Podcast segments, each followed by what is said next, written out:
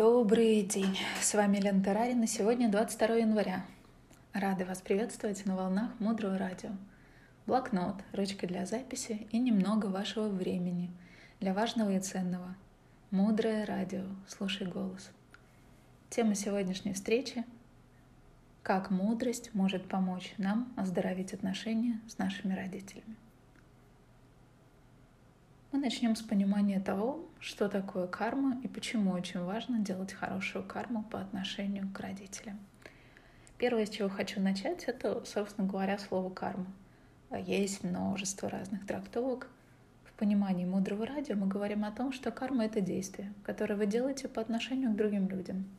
Что такое действие? Это физические действия, это слова, мысли или поступки. Вот и все. Говорят, что существует четыре закона так называемой кармы. Первый закон. Карма предопределена. То есть, если вы сделали какое-то хорошее дело по отношению к кому-то, то это дело к вам вернется тоже хорошим.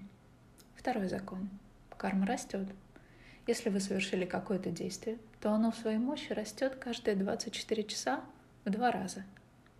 Если вы кому-то улыбнулись, Просто так через какое-то время результат, который от вашей улыбки может быть очень-очень значительным. Достаточно посадить маленькое семечко, чтобы вырос арбуз с тысячей семян. Третий закон. Это если действие не было совершено, то и результата не стоит ждать. То есть, если нет причины, то и не будет следствия.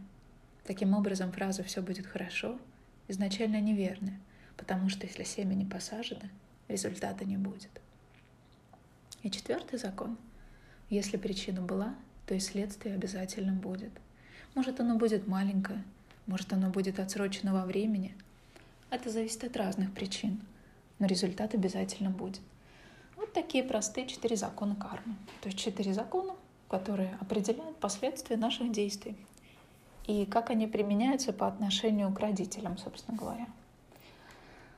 А, родители – это один из самых главных, самых сильных и мощнейших кармических объектов, которые есть у каждого человека. Почему это так?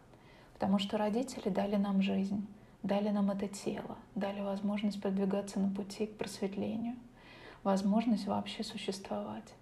Поэтому они являются самыми сильными объектами. Соответственно, все действия, которые мы делаем по отношению к нашим родителям, очень быстро дают результаты.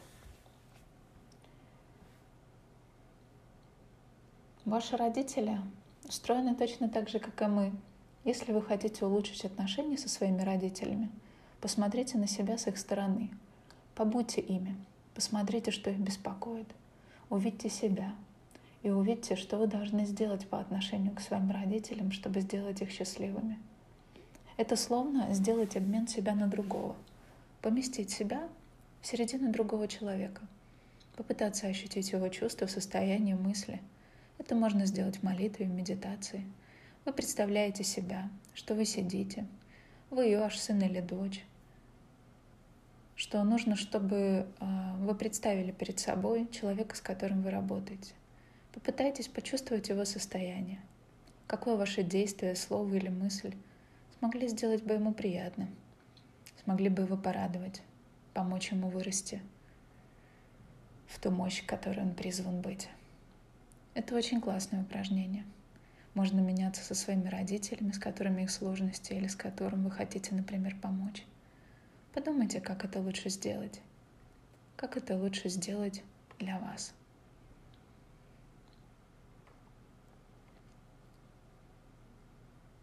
Очень важно, когда мы хотим помочь нашим родителям